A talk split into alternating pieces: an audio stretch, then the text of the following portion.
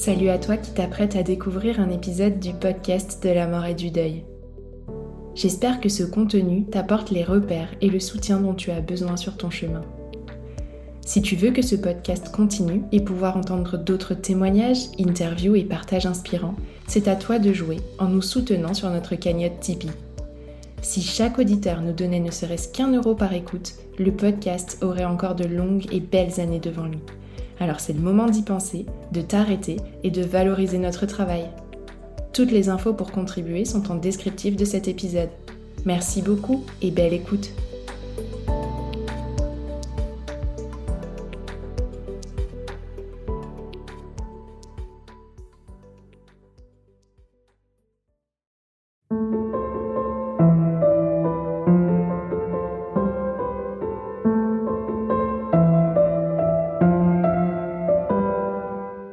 Bonjour à tous et bienvenue sur le podcast de la mort, le podcast qui explore la mort et le deuil sous toutes leurs coutures.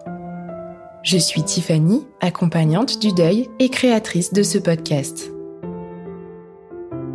Pour cette nouvelle mini-série, j'ai décidé d'aborder un thème particulièrement difficile, celui du suicide. Ces épisodes ne seront donc, une fois de plus, pas entendables par tous et il est essentiel de bien prendre le temps de vous écouter vous avant de décider de vous lancer dans leur découverte. Certains d'entre vous auront peut-être remarqué que cette mini-série dédiée au suicide ne fait écho à aucune date forte du calendrier. Non, elle fait écho à une date de mon calendrier personnel, à la perte par suicide d'une personne très chère à mon cœur. Il s'agit de ma cousine, Laurie, envolée en janvier 2011. Elle n'est pas la seule que j'ai perdue ainsi, et j'ai également une pensée pour une amie en partageant ces épisodes. C'est donc une date personnelle qui m'a poussée à mettre en lumière ce sujet difficile mais essentiel ce mois-ci.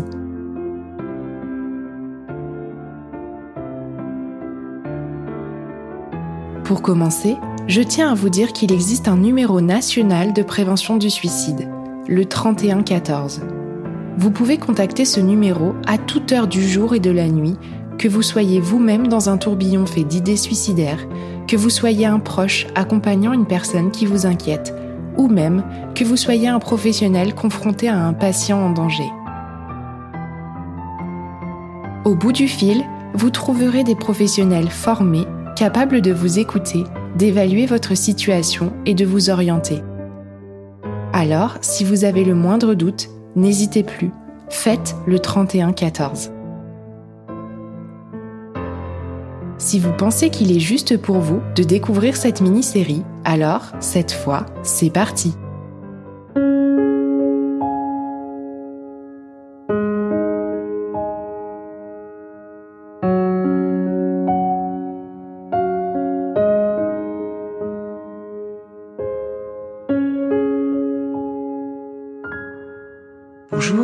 M'appelle Doriane, je vis dans le sud de la France avec mon compagnon.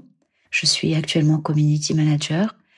Également, parallèlement, je suis en train de suivre une formation avec En Deuil et Formation par euh, Laurence Brun, qui d'ailleurs a été interviewée dans les podcasts de la mort. Et j'aimerais par la suite devenir référente deuil au sein de mon entreprise.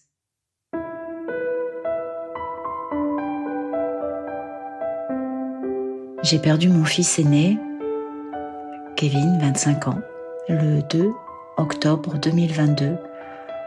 Mais c'était peut-être le premier ou le 31.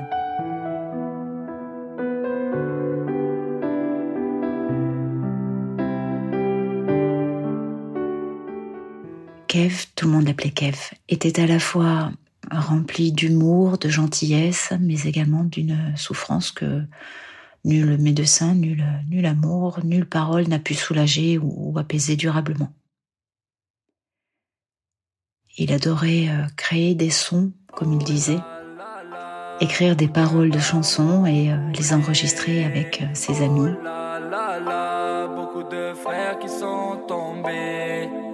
Oh là là là, beaucoup de larmes travaillé la majeure partie du temps en intérim Il avait du mal à se fixer sur un métier, sur quelque chose de à long terme. Et il appréciait énormément les, changements, euh, qu'il soit professionnel. Il aimait rencontrer de nouvelles personnes, avoir de nouvelles missions, être dans des nouveaux lieux. Il avait le don de souligner des, des détails parfois qui euh, pouvaient sembler insignifiants aux autres et il réussissait à les transformer en souvenirs généralement en les tournant à, l'humour. Il aimait beaucoup euh, d'ailleurs se, moquer de moi et c'était un jeu entre nous que nous seuls d'ailleurs comprenions. par exemple, il me disait de ne pas appeler le GIGN si euh, il ne me répondait pas durant toute une après-midi. Bon, évidemment, je l'appelais pas 50 fois par jour, je vous rassure. ou alors, il, conseillait aux, aux personnes qui venaient en voiture avec moi de, prévoir au moins deux heures d'avance car il disait que j'avais la sale manie de m'arrêter pour laisser traverser les pigeons. Et une fois, c'est vrai, ça m'était arrivé et on avait pris euh, un grand fou rire à ce moment-là et à chaque fois il le répétait. J'ai d'ailleurs pris mes plus grands fous rires avec mon fils.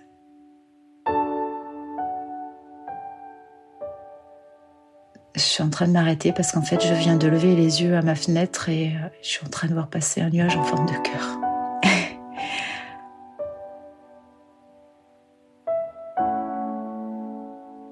il avait un autre don qui était sa capacité à, aménager un espace, comme par exemple une, chambre, avec des objets qu'il détournait, des objets de récup. Il arrivait à rendre la pièce vraiment agréable à vivre, un, meuble qu'on n'aurait jamais pensé à mettre comme ça, ou une table dans ce sens-là, etc. Il aimait beaucoup rendre service à ses amis. Il était beaucoup apprécié pour, pour cela d'ailleurs. Il était très serviable. Il pouvait euh, parfois être aussi très colérique, mais euh, ça ne durait jamais longtemps. Et, euh, et en dehors des blessures profondément affectives, il, il gardait aucune rancune. Il appréciait également de pouvoir se débrouiller seul dans la nature, un petit peu en mode survie. Il regardait beaucoup de vidéos, il essayait de mettre en application quand il partait en forêt. Il avait également une hypersensibilité. Il a été confié très tôt à des suivis avec des, psychologues parce que il, a été en rupture scolaire, il a souffert de troubles alimentaires. Ses relations avec ses camarades de classe, euh, c'était pas, c'était pas vraiment ancré. Il savait garder un, un masque. Il maîtrisait extrêmement bien d'ailleurs l'exercice et il n'a pas été euh, vraiment diagnostiqué clairement de quelques maladies psychologiques que, ce soit ou quelques troubles psychologiques que, que ce soit, malgré les nombreux psychologues et euh, les psychiatres même qu'il a rencontrés. Euh, il parlait simplement de tendance, tendance bipolaire. voilà, c'était pas vraiment précisé et clairement défini.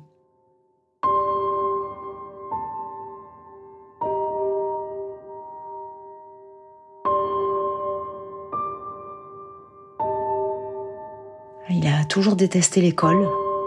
Il est né à l'époque où les enfants hyperactifs n'étaient pas encore vraiment diagnostiqués comme tels, mais euh, étaient plutôt pointés du doigt comme des enfants turbulents qui dérangeaient la classe. Une personne m'avait d'ailleurs conseillé de l'inscrire à des séances de sophrologie, ça commençait un petit peu à émerger à l'époque. Et comme on sait que l'enfant est relié à l'émotion de la mère, etc., je me suis dit que peut-être de pratiquer moi aussi euh, cette activité, ça, bah, ça pouvait être intéressant. Et puis au final, ça m'a tellement plu que j'ai fini par devenir sophrologue.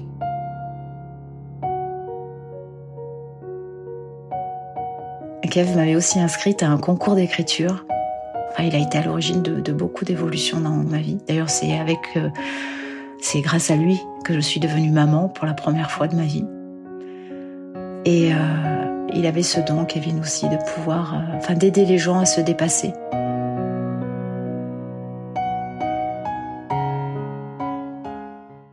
On s'écrivait euh, quasiment tous les jours un petit mot, un petit message, un petit bonjour, un petit je t'aime. Et euh, on s'appelait très souvent aussi. Et des fois, on faisait des, des WhatsApp sans forcément se parler, mais juste pour se sentir comme ça en présence. Ça durait pas longtemps, mais voilà, c'était nos, petites habitudes. J'ai envie de dire que Kevin était vraiment un moteur dans, ma vie. Il m'a donné tant de force pour me battre euh, sur tellement de fronts pour, pour lui et des fois avec lui. Mais aujourd'hui, j'ai vraiment l'impression que c'est c'est pas une bataille que j'ai perdue, c'est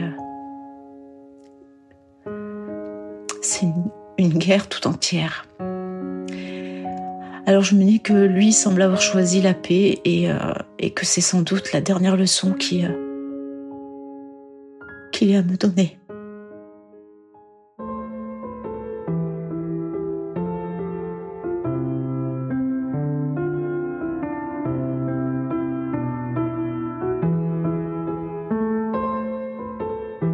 L'année qui a précédé son geste, il avait souffert d'un énorme traumatisme. Son voisin et ami qui habitait l'appartement juste au-dessus de chez lui euh, s'est défenestré et ça s'est passé sous, euh, sous les yeux de Kev. Et il a même porté lui-même les premiers secours.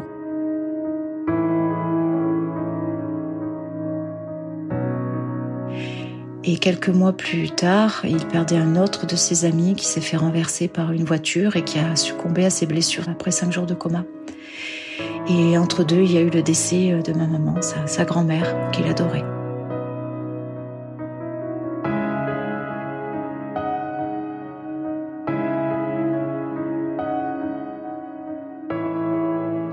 trois décès proches en, moins d'un an.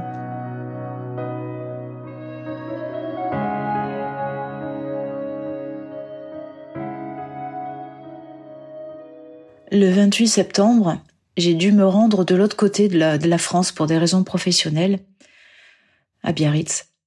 Et au moment de, l'aller, je lui avais fait une vidéo, une timelapse, comme on dit. C'est une vidéo en fait accélérée pour lui faire profiter du, vol à distance, le, vol euh, de l'aller. Il n'avait jamais pris l'avion. Et lorsqu'il faisait ses clips musicaux, il se régalait vraiment au niveau des, montages vidéo. Et du coup, c'était une chose que qu'on se partageait souvent. Et euh, malheureusement, pour euh, le retour, on est tombé en plein dans la grève des contrôleurs aériens ça a fait que j'avais plus d'avion et il fallait que je trouve un autre moyen pour euh, rentrer dans, le sud de la France, sud-est, donc de l'autre côté. Et euh, je lui ai raconté tout ça par, par texto et il m'a renvoyé un message en me disant euh, Hihi, maman. Il mettait souvent des hi, avant de commencer ces, phrases texto. Et il me disait Ça va aller, t'inquiète pas, tu vas tenir le coup, je t'aime. Et cette phrase, je, m'en suis souvenue hors de ce, de ce contexte et elle est revenue me, frapper en plein cœur.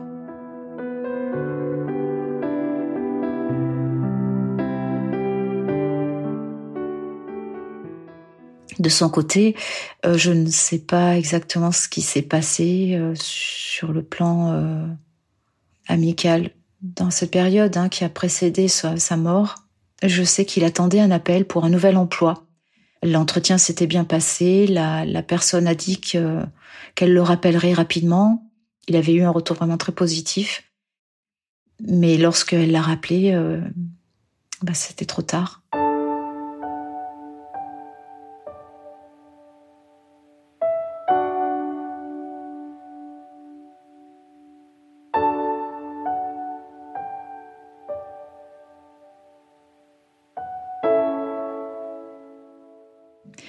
Euh, ils avaient décidé avec sa petite amie de, de, faire un petit break, de prendre un peu de recul et, et de mon côté, je, je, le poussais à raccrocher les wagons avec l'emploi pour, pour gagner son autonomie matérielle.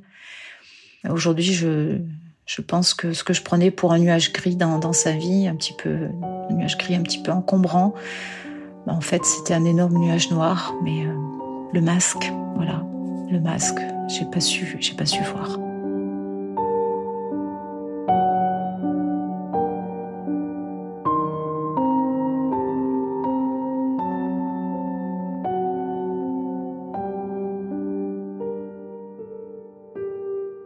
Le dernier contact que j'ai eu avec lui, visuellement, c'était une vidéo WhatsApp dont je vous parlais tout à l'heure, une ou deux semaines auparavant.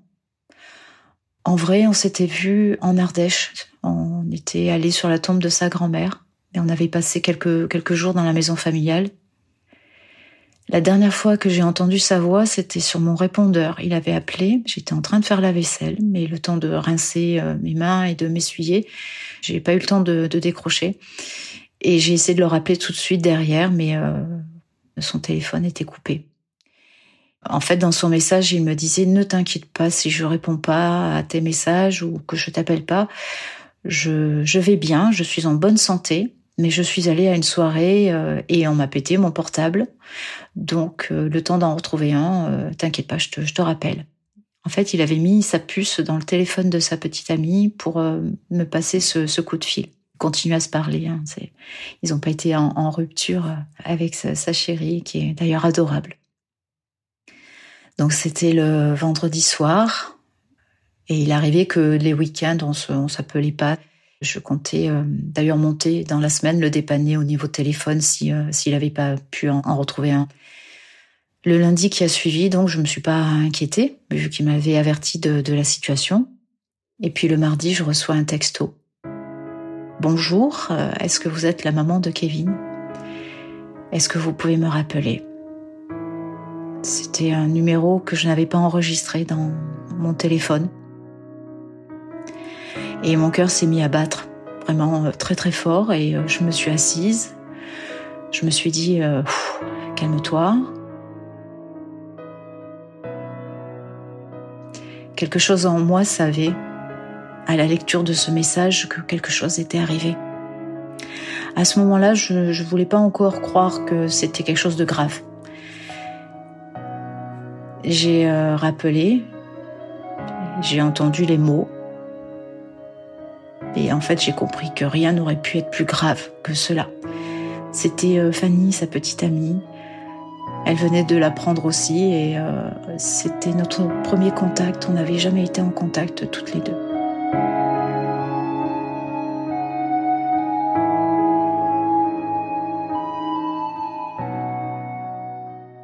Après, ça s'est enchaîné. J'ai appelé la police pour comprendre un peu mieux parce qu'on n'avait pas vraiment les, les détails, enfin les circonstances, tout ça. Au téléphone, ils m'ont donc la police m'a posé un tas de questions auxquelles je ne pouvais pas répondre, comme par exemple à quelle heure c'était arrivé, qu'est-ce qu'il avait pris, quand est-ce qu'il était décédé. Je leur ai précisé que en fait, je, je téléphonais pour avoir des informations et que du coup, je pouvais pas leur en donner. J'ai appelé le, médecin qui a établi le certificat de décès. Vous savez, c'est ce genre de médecin qui, euh, lorsque vous demandez des précisions, donc euh, sur la date du décès, vous répond que de toute façon, euh, qu'il soit mort le 31, le, le 1er ou le 2, c'est pas ce qui allait le ramener. Merci.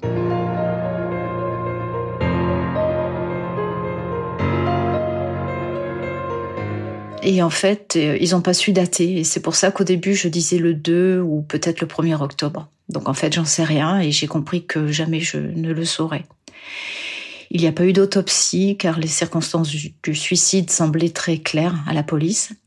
Et euh, lorsque je suis allée récupérer mes clés, le capitaine euh, m'a dit au revoir avec un immense sourire en me disant un petit peu sur ce ton-là, allez, courage, hein, il faut garder le sourire, hein, la vie continue, madame.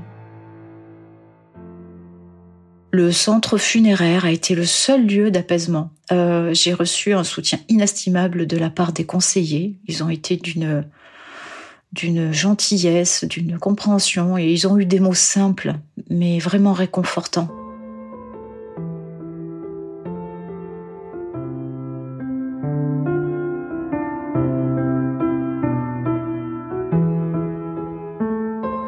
Comme je disais, voilà, tout s'est enchaîné. Aller chercher des vêtements pour lui dans son appartement, choisir le cercueil, l'habillage, l'urne, préparer la cérémonie, sélectionner les photos, les musiques, euh, fleurs ou pas fleurs, couronne ou pas couronne, les papiers, la procédure, etc. Tout, tout, tout ça s'est enchaîné dans, dans une quasi-irréalité.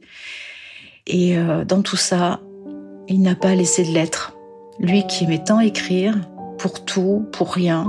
Et euh, là, c'est vrai que j'avoue ne, ne pas comprendre.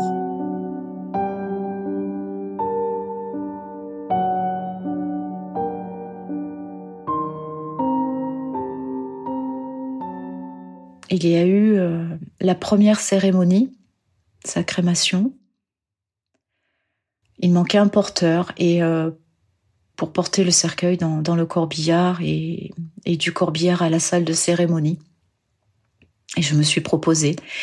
Ils ont paru étonnés, puis au final, je, les ai presque suppliés de me laisser porter encore une dernière fois mon fils, de me donner la possibilité de faire encore cette dernière chose pour lui. Bien évidemment, euh, j'ai dû le porter euh, avec mes deux mains. Euh, je n'avais ni la dextérité ni, ni l'élégance dont, dont, les porteurs funéraires font preuve. Mais je l'ai fait et ils ont suivi mon rythme. Merci à eux. Mon compagnon également nous a, nous a aidés et son soutien a été extrêmement précieux. La cérémonie qui a eu lieu a eu du sens. Vraiment, elle a été, elle était civile ses amis euh, ont, tous écrit un mot sur son cercueil avant qu'il s'en aille. Et on a fait passer euh, une chanson qu'il avait écrite, Étoile dorée. Je ne sais pas euh, ce qui m'a pris, mais en fait, si, j'ai sans doute voulu chanter une dernière fois avec lui. Ça s'est fait spontanément comme ça durant la cérémonie. Alors je me suis mise à chanter et ses amis ont suivi. Viens pas me voir, je suis au parloir et j'assumerai dans le noir et je contemple les étoiles dorées. J'essuie tes larmes, tes larmes que je t'ai fait couler. Je suis désolé, je suis désolé. Oh maman, oui oh maman, ne pleure pas, ne pleure pas. Il avait enfin son public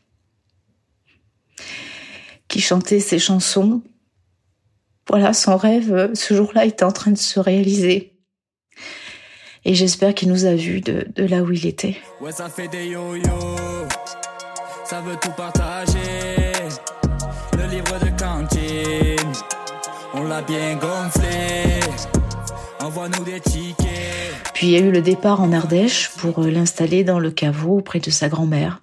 Normalement, il n'y avait que deux places une pour ma mère et une plus tard pour, euh, pour mon père. Et on s'est retrouvés face à la tombe avec euh, une conversation digne de nous sommes sept, mais il n'y a que cinq places dans la voiture. Vous voyez Mon père, finalement, m'a dit qu'il se ferait également crématiser. Comme ça, on, on, pourrait tous y entrer. Et moi y compris, et mon compagnon aussi. Et puis, euh, la vue du cimetière est très jolie.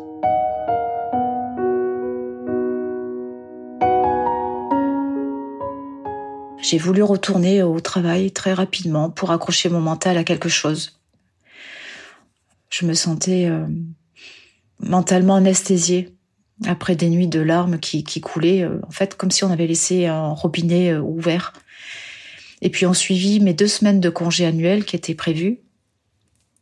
Et là, bah, ça a été enlever les meubles, état des lieux, rendre l'appartement, et puis tout le côté administratif, et puis l'eau, l'électricité, etc. Ça a été une période affreuse. Vraiment affreuse.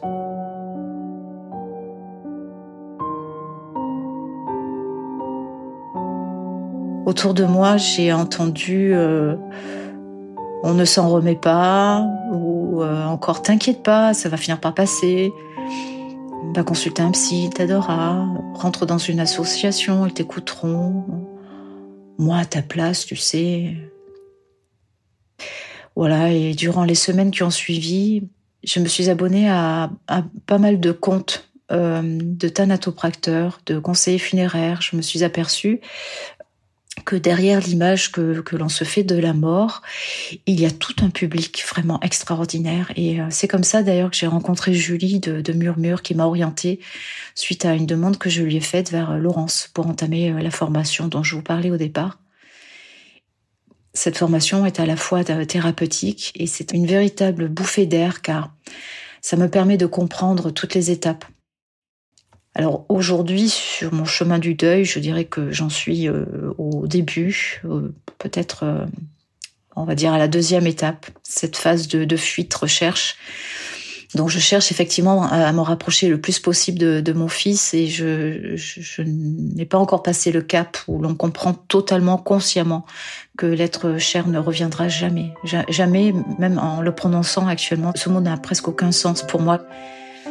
C'est vrai que j'ai hâte d'arriver à la phase dite d'introjection, c'est-à-dire où, la relation extérieure avec l'autre finit par devenir une relation dans laquelle l'être aimé vit à, l'intérieur de soi à, tout jamais.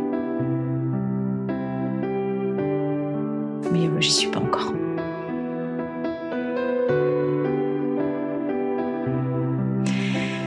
Je suis dans la phase où je commence un peu à réaliser que je connaîtrai jamais le visage de mon fils quand il aura 30 ou 40 ans. Et je comprends aujourd'hui à quel point il, est bon de pouvoir voir vieillir ses, enfants.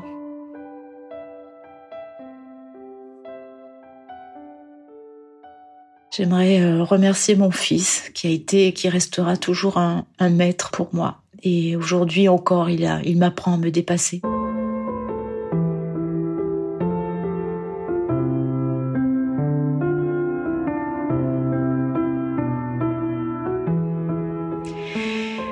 J'aimerais euh, en fait partager euh, une pensée euh, par rapport au mot perdre un être cher.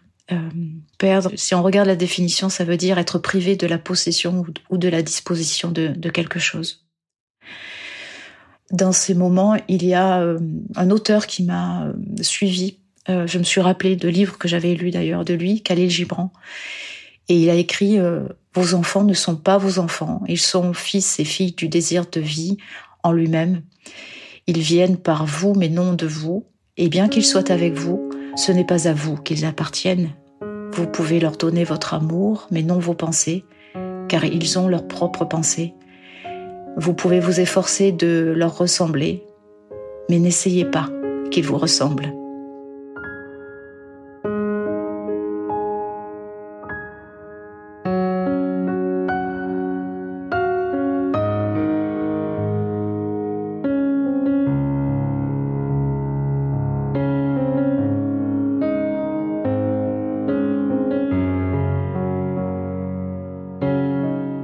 Et euh, je voulais remercier euh, toutes ces personnes qui œuvrent justement autour du deuil, qui font un travail formidable. Et j'espère euh, un jour réussir à rejoindre les, personnes voilà, de, cette profession et accompagner des personnes sur ce chemin du deuil.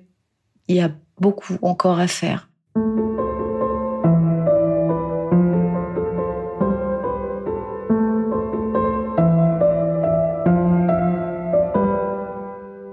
Venez d'écouter un nouvel épisode du podcast de la mort.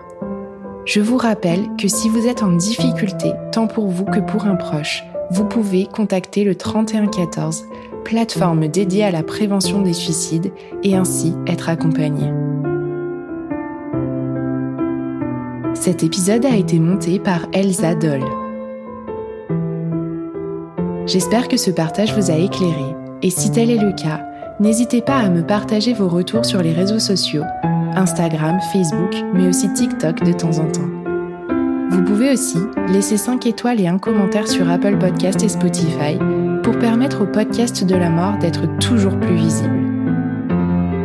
Enfin, n'hésitez pas à en faire un don sur mon site internet www.lepodcastdelamort.fr dans l'onglet Soutenir le podcast si vous encourager la suite de cette aventure. Je vous donne rendez-vous la semaine prochaine pour un nouveau partage.